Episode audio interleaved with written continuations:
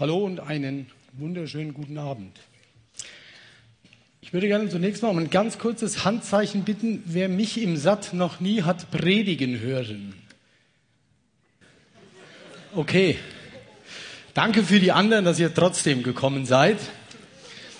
Danke für die, die sich gemeldet haben. Ich erkläre das gerade. Das liegt daran, dass ich ein wenig dafür bekannt bin, dass ich lange predige. Üblicherweise so lange, bis äh, das Aufzeichnungsgerät hinten äh, voll ist. Ich habe gerade gesehen, der Markus ist auch eingetroffen. Wir haben so einen Kanzeltausch gemacht sozusagen. Er hat bei uns in der Gemeinde gepredigt und ist jetzt trotzdem hier. Was natürlich meine Aufregung nochmal ein klein wenig äh, steigert. Das ist tatsächlich so, dass ich aufgeregt bin. Ich bin auf der Herfahrt hierhin von Manderbach kommen zunächst mal in Tunnel eingebogen. Bin dann am Ausgang des Tunnels, habe ich den Kreisel wieder genutzt und den Weg hierhin noch gefunden. Das Gleichnis vom verlorenen Sohn, das Gleichnis vom verlorenen Groschen. Eine sicherlich bekannte Geschichte. Siggi, verlorenen Schaf, Entschuldigung, das Gleichnis vom verlorenen Schaf und verlorenen Groschen. Vom verlorenen Sohn, das kommt nächste Woche. Siggi, bekommen wir meine Predigt äh, vorne an die Wand geworfen? Wenn dem so ist, wäre das gut, wenn das noch einen Moment braucht. Super. Klasse. Vielen Dank. Müssen wir gucken, wir haben so ein bisschen asynchron. Ich habe mein Skript sozusagen auch hier vorne drauf und werde versuchen, von hier vorne äh, da hinten beim Sigi ein bisschen zu blättern. Also es ist auch immer technisch äh, hochspannend im Satz. Ich habe das Thema überschrieben, Schafe zählen, bis der Groschen fällt. Ich glaube, eine den meisten auch bekannte Geschichte. Nichtsdestotrotz äh, hangeln wir uns jetzt mal in drei Etappen dadurch. Die erste Etappe ist die Ausgangslage. Und das sind die ersten zwei Verse aus Lukas 15. Es nahten sich ihm, nämlich Jesus, aber allerlei Zöllner und Sünder, um ihn zu hören. Und die Pharisäer und Schriftgelehrten murrten und sprachen, dieser nimmt die Sünder an und isst mit ihnen. Es gibt also zwei Gruppen. Die eine Gruppe sind die Menschen, die sich Jesu nahen. Die andere Gruppe sind die, die irgendwas an dieser Aktion nicht so gut finden. Und die tun das auch kund. Die mullen, die protestieren, die äußern sich. Und mittendrin, mittendrin in diesem Geschehen steht Jesus. Lasst uns zunächst mal auf die Gruppe schauen, die sich Jesus nahen.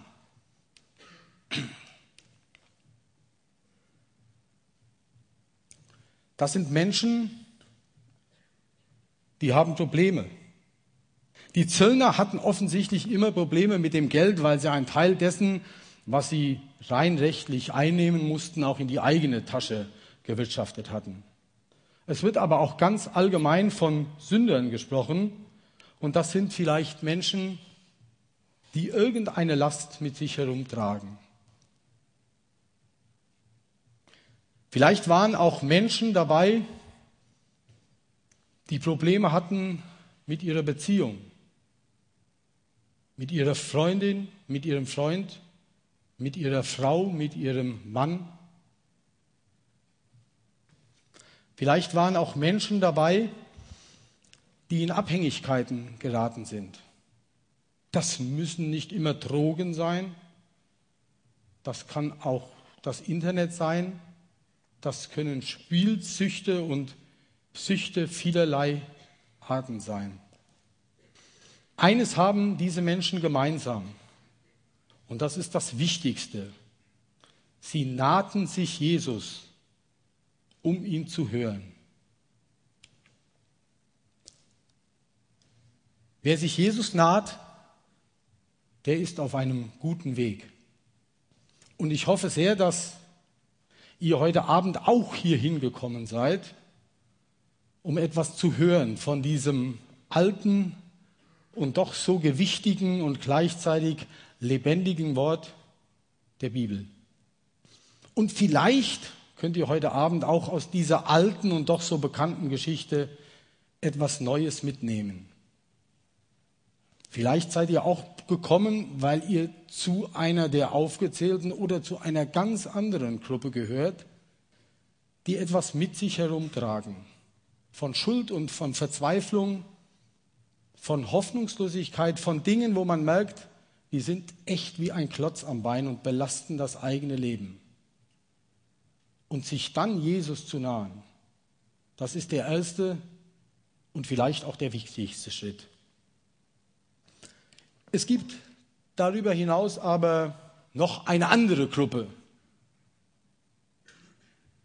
Und die Pharisäer und Schriftgelehrten murrten und sprachen, dieser nimmt die Sünder an und isst mit ihnen.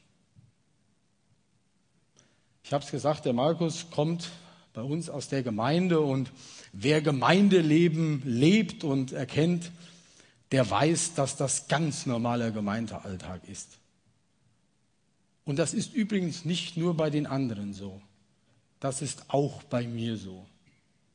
Dass ich sehr, sehr viele Ideen habe, was andere doch anders tun müssten. Und dass ich manchmal vielleicht auch Ideen habe, was Jesus anders tun müsste. Und wo er doch nun endlich mal bitte aufhören sollte, so lieb und gnädig dreinzusehen, sondern hier mal klar Falbe bekennt, dass das, was an anderer Stelle abgeht, so nicht sein kann. Ich glaube aber, dass diese Barmherzigkeitsneiger, Neider, sehr, sehr schnell Gefahr laufen, sich ihrer eigenen Lebensgrundlage zu berauben. Und wir werden es im Laufe der Predigt, glaube ich, mehr und mehr ertasten, dass das eine ganz immens wichtige Gruppe ist, die da steht. Es gibt immer zu solchen Menschen wunderbare Sprüche. Und deswegen blenden wir Jesus mal ein ganz klein wenig aus. Arno Backhaus hat mal gesagt, du kannst dich den ganzen Tag aufregen, aber du bist nicht verpflichtet dazu. Wer solche Menschen in seinem Umfeld hat, Verzeihung, der kann denen ruhig diesen Spruch auch mal präsentieren. Es gibt so Menschen, die sind wirklich, du hast den Eindruck, vom Aufstehen bis zum Zubettgehen am Nörgeln den gesamten Tag. Das betrifft meist weniger junge Leute, sondern eher die vom Thomas vorhin angesprochenen 55-Jährigen und älter, ich bin dich davor. Ermuntert die bitte auch mit eurem jugendlichen Esprit durchaus das ein oder andere Mal, dass es noch eine Menge Dinge in dieser Welt gibt, die Gott geschaffen hat und die er sich so gedacht hat und die sowas von wunderschön und zu genießen sind, dass man tatsächlich nicht immer über die dritte Nachkommastelle schimpfen muss. Dazu hat im Übrigen der Apostel Paulus auch etwas gesagt. In 1. Korinther 8 steht, die Erkenntnis bläht auf, aber die Liebe baut auf. Wenn jemand meint, er habe etwas erkannt, der hat noch nicht erkannt, wie man erkennen soll. Wenn aber jemand Gott liebt, der ist von ihm erkannt. Sprich, wenn es nur darum geht, nach meiner Meinung, nach meinem Wissen erkannt zu haben, dass bei dem anderen irgendetwas schief liegt, das aber nicht dazu dient, dass es, wie der Thomas vorhin beschrieben hat, konstruktive Kritik ist, die aufbaut, sondern dass vielleicht die Wurzel des Antriebs mehr Neid ist, dann hat man noch gar nichts verstanden von dem Job, den man hat. Es gilt natürlich auch, berechtigterweise Kritik zu üben an Dingen, die offensichtlich falsch laufen, aber nicht in liebloser und unbarmherziger Art und Weise. Wenn aber jemand Gott liebt, der ist von ihm erkannt. Und wenn jemand Gott liebt, dann hat er die Ahnung davon bekommen, dass er Gott nur lieben kann, weil er seine Schuld abladen kann. Und das gilt dann gleichermaßen auch für den Nächsten.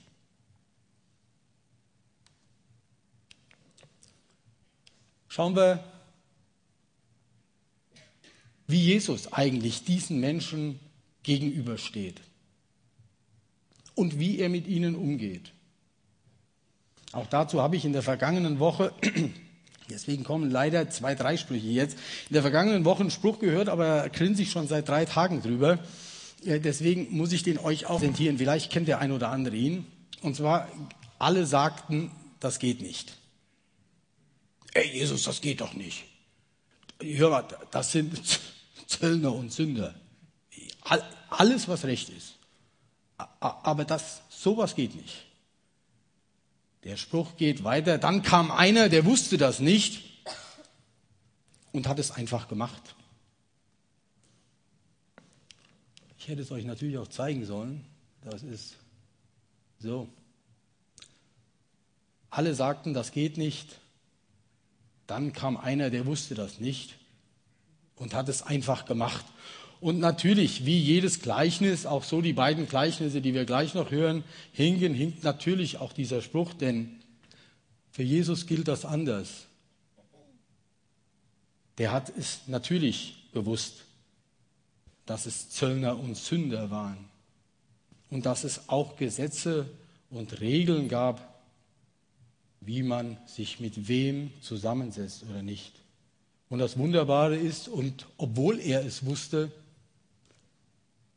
hat er es trotzdem einfach gemacht.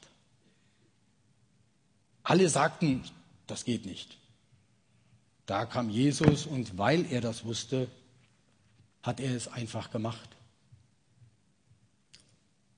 Merkt euch diesen wunderbaren Spruch vielleicht auch für euch, weil es immer wieder Situationen im Alltag gibt, wo man sagt, ah, okay, was ist denn hier Common Sense der Gesellschaft? Ist das denn jetzt tatsächlich so, dass man hier vor diesem Essen auch noch danken sollte? Vermutlich nicht. Besser stillschweigend die Pommes einnehmen. Es gibt so, so viele Punkte und so kleine Punkte, die doch große Aktionspunkte sind, wo man es einfach trotzdem tun soll, weil es sinnvoll ist und weil es in Gottes Wort steht und weil häufig genug so konkrete Zusagen darauf liegen. Und das ist das Allerwichtigste, dass das, was ihr heute hört und mitnehmt, in die Tat umsetzt.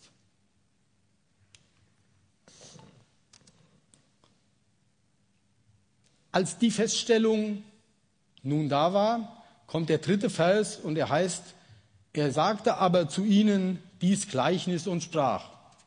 Zu ihnen, das bedeutet, er hat sich zunächst mal den Schriftgelehrten und Pharisäern zugewendet und hat ihnen die Geschichte erzählt.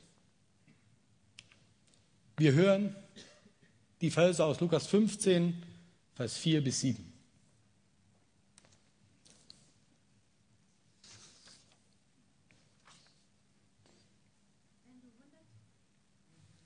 Wenn du hundert Schafe hast und eins läuft weg, lässt du dann nicht die 99 allein zurück, um das Verlorene zu suchen, bis du es gefunden hast? Glücklich wirst du es dann auf deinen Schultern nach Hause tragen und deinen Freunden und Nachbarn zurufen, Kommt her, freut euch mit, mich, mit mir, ich habe mein Schaf wiedergefunden. So wird man sich auch im Himmel über einen verlorenen Sünder, der zu Gott umkehrt, mehr freuen, als über 99 andere, die es nicht nötig haben, Buße zu tun. Vielen Dank. Ein Gleichnis und ein Gleichnis, in dem es um Schafe geht. Ein ganz wichtiger Punkt und ich habe ja auch zumindest auf Facebook angekündigt, dass der oder diejenige, die das größte Schaf mitbringen, eine CD bekommen. Ich weiß gar nicht mehr genau, wer es war, eine CD von mir bekommen. Man hat dann sofort geraunzt. Wer war's? Thomas, du? Nee, du. Man wüsste gar nicht, dass ich eine CD hätte. Stefan, du warst, oder? Egal. Also wer auch immer es war, war natürlich vollkommen korrekt, die Anmerkung. Ja, es gibt eine CD von mir. Ich habe die erstellt. Auf eine CD gehen 79 Minuten. Das heißt, da passt nur eine Sattpredigt drauf. Die ist drauf. Und dann habe ich sozusagen noch einen Bonustrack spendiert. Was die wenigsten wissen, ich spiele seit wenigen Monaten wieder Blockflöte. Und da ist, der Mond ist aufgegangen, als Blockflöten-Bonustrack von mir drauf.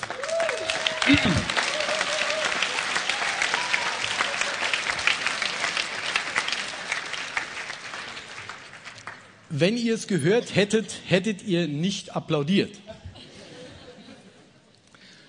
Wer nun denkt, dass dieses wunderbare Schaf Sören das größte Schaf sei, der ist falsch unterwegs. Denn es gibt noch zwei Schafe, die haben sich bisher nur nicht in die Öffentlichkeit getraut. Und die Band, die ist da total hilfsbereit. Im Übrigen, bevor das erste Schaf kommt, habt ihr gesehen, dass auf dem Schlagzeug auch ein Nilpferd sitzt.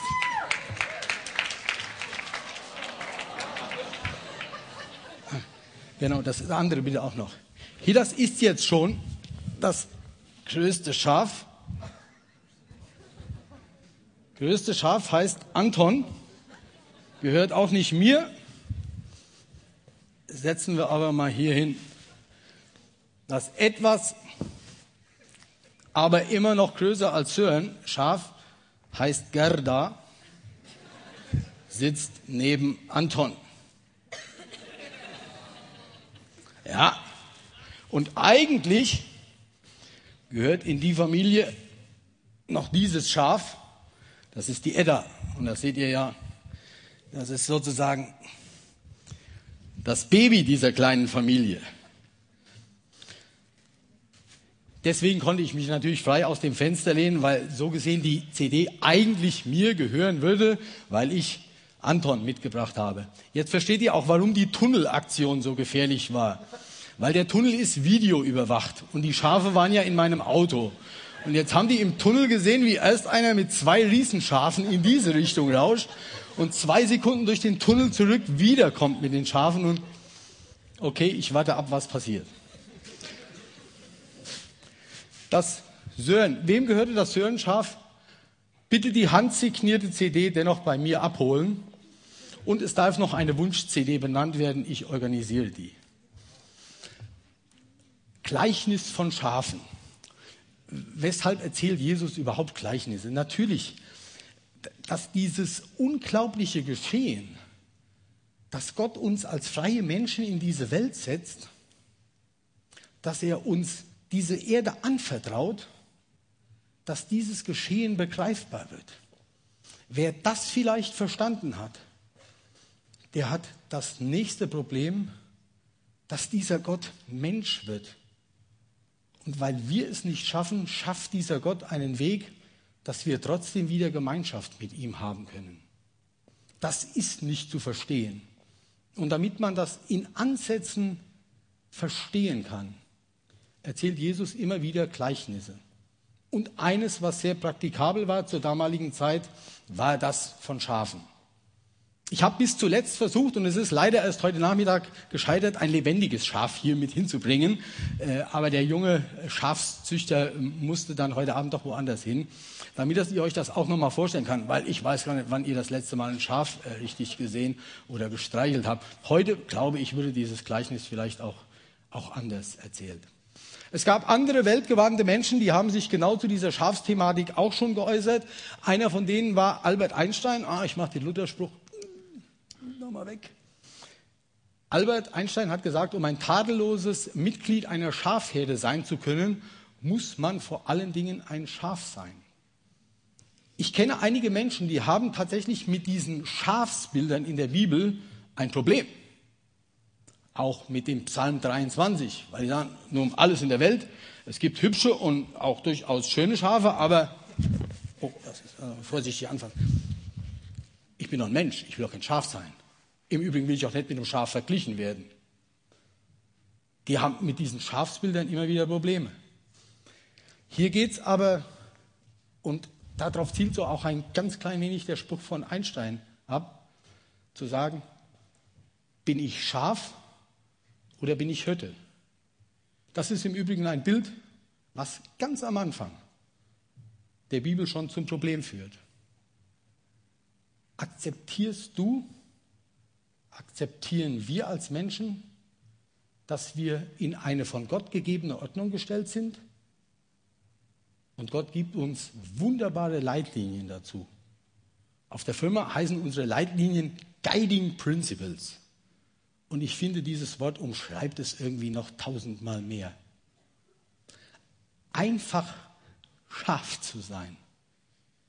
Luther fasst das in seinem Katechismus so zusammen, wir sollen Mensch und nicht Gott sein. Das ist die Summe. Und wenn du das verstanden hast, dass es einen Gott gibt, der sich um dich kümmert und um dich sorgt, und dass du einfach Mensch sein kannst und darfst, auch dann bist du schon einen großen Schritt vorangekommen.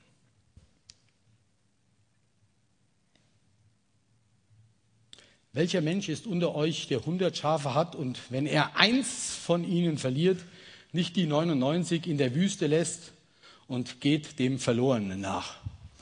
Dieses verlorene Schaf muss nicht immer das schwarze Schaf sein. Wer hier vorne das Bild, das sind ja schon weitaus mehr als 100 Schafe, nicht richtig sehen kann, das sind genau 100 Schafe. Und immer in der Bibel, wenn es um Zahlen geht, dann wird es richtig spannend für die allermeisten. Dann sagen die, ah, was hat das zu bedeuten? 99 und 1. Ich vermute, dass eine Herde von 99 schon so groß war, dass das damals eine richtig große Schafherde war. Und da können wir natürlich sagen, ach, das, das zielt jetzt hier alles irgendwie darauf ab. Mit den Zahlen, das muss was, das muss was auf sich haben. Oder wie ist es überhaupt? Zunächst mal ist wichtig, er geht dem Verlorenen nach. Gott geht dem Verlorenen nach. Gott ist ein suchender Gott.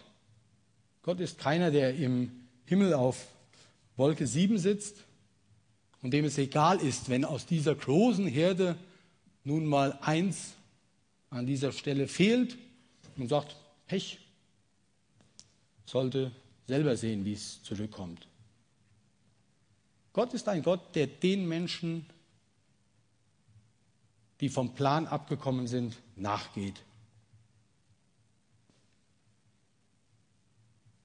So, ich habe es vorhin schon gesagt.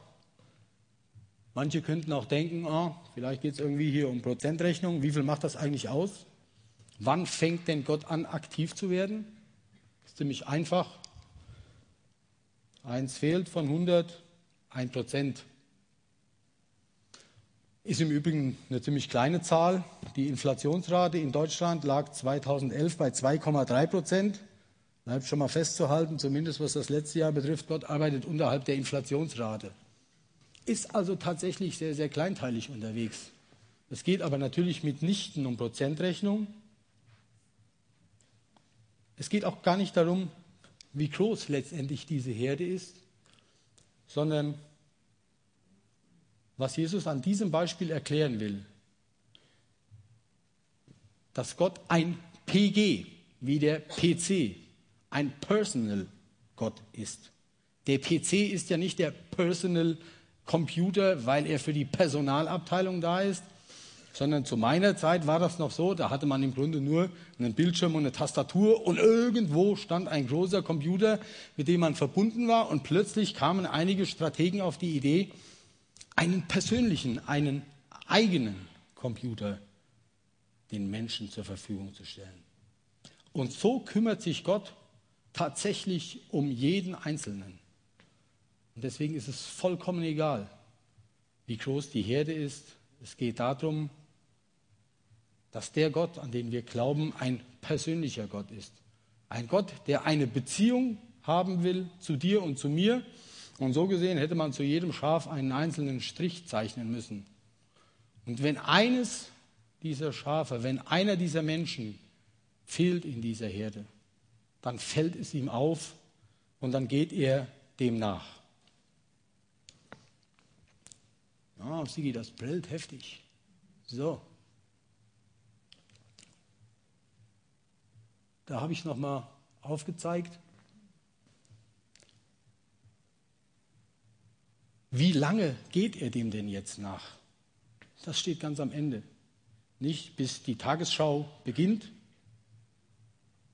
und auch nicht bis die Tagesschau aufhört, sondern bis er es findet.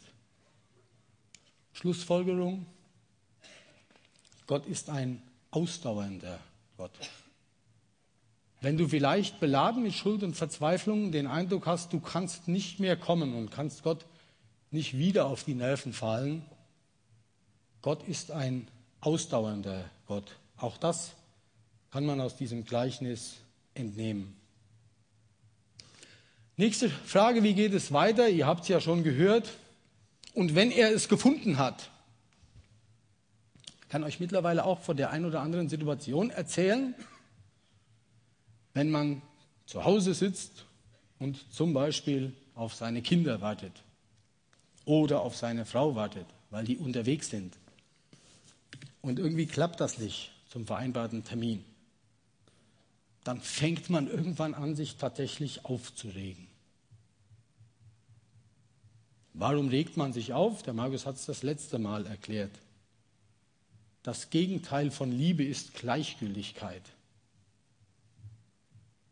Und man regt sich auf und ärgert sich, weil an diese Menschen, auf die man wartet und die man vermisst, nicht gleichgültig sind.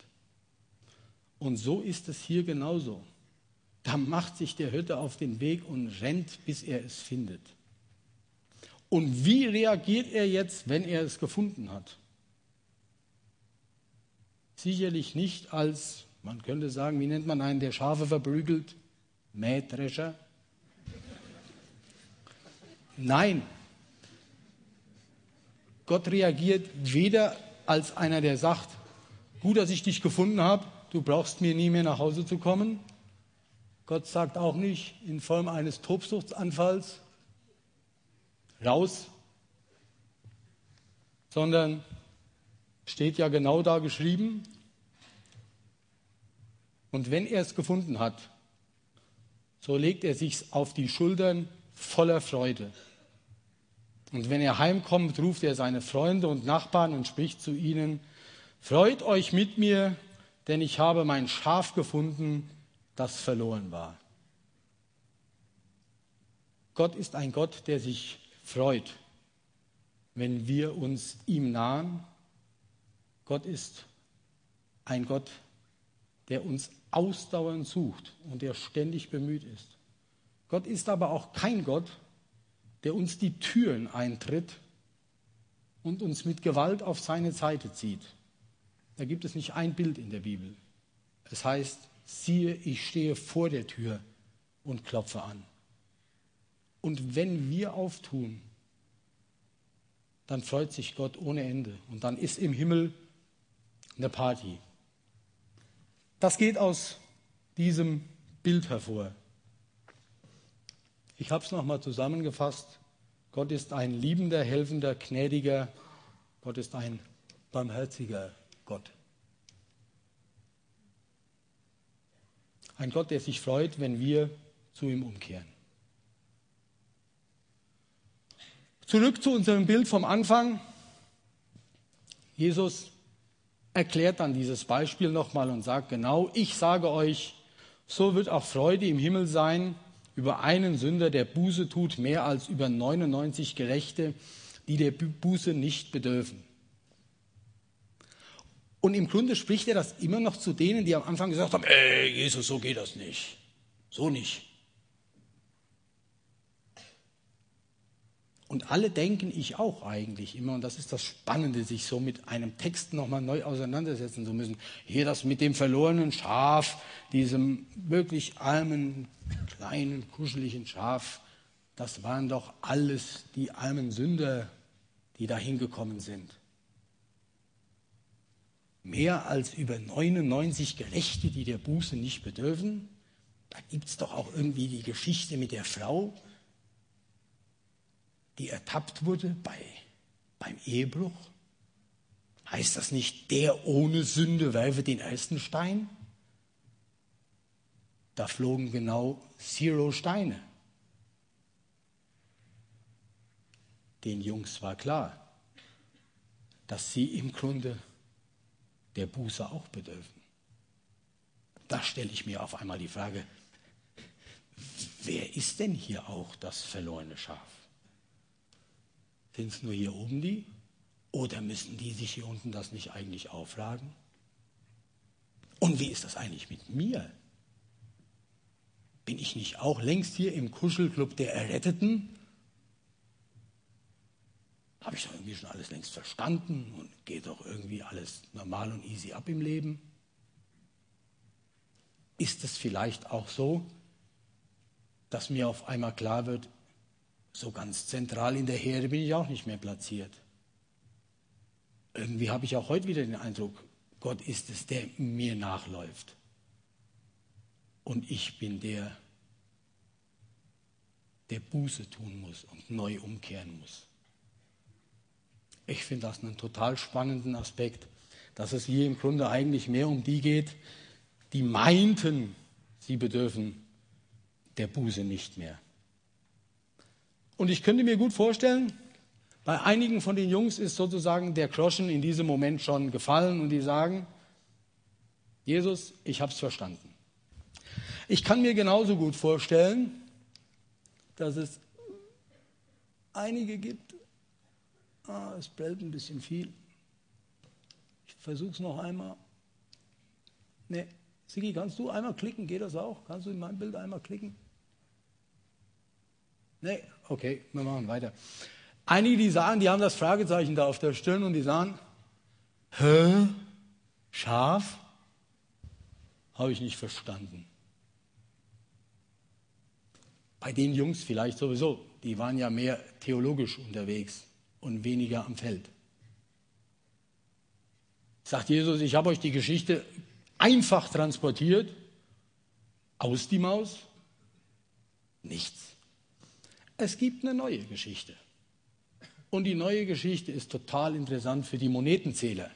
Für eine, die wie ich, also das mit dem Nilpferd habe ich gerade noch auf die Reihe gekriegt, aber ansonsten bin ich auch, was Biologie und Schafe angeht. Wem ist dieses Schaf? Es ist so schwierig zu erkennen. Gehört, könnte ganz vielen gehören. Ist auch total kuschelig. Riecht auch nicht. Doch ein bisschen nach Parfüm. Also Wem war's?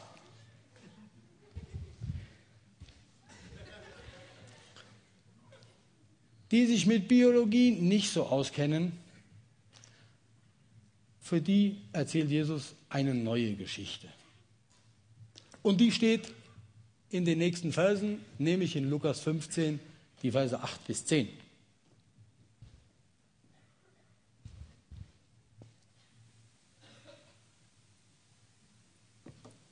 Oder nehmt ein anderes Beispiel. Zehn Silbermünzen hatte eine Frau gespart. Als ihr eines Tages eine fehlt, zündet sie sofort eine Lampe an, stellt das ganze Haus auf den Kopf und sucht in allen Ecken. Endlich hat sie die Münze gefunden. Sie rennt aus dem Haus zu ihren Freundinnen und Nachbarinnen. Ich habe mein Geld wieder. Schaut her. Freut euch mit mir. Genauso freuen sich auch die Engel Gottes, wenn ein einziger Sünder zu Gott umkehrt.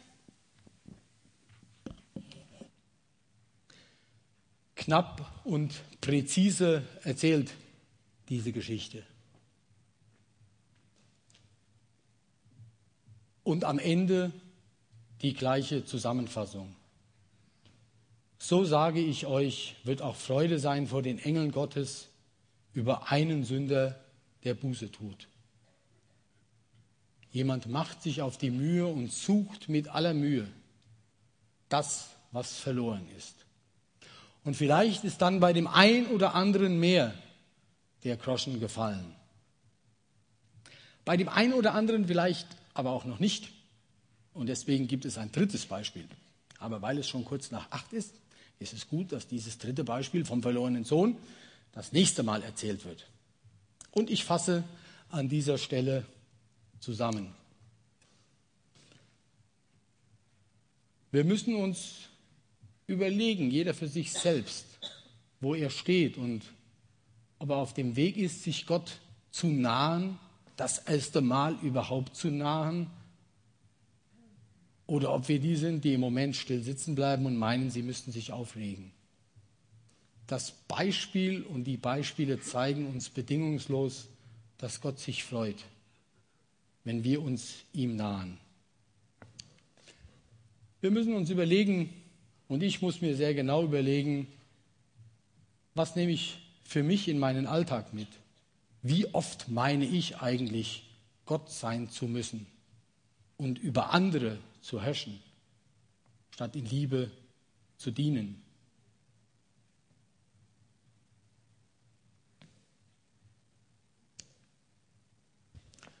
Gott ist ein persönlicher Gott. Gott ist ein liebender Gott. Gott ist ein barmherziger Gott.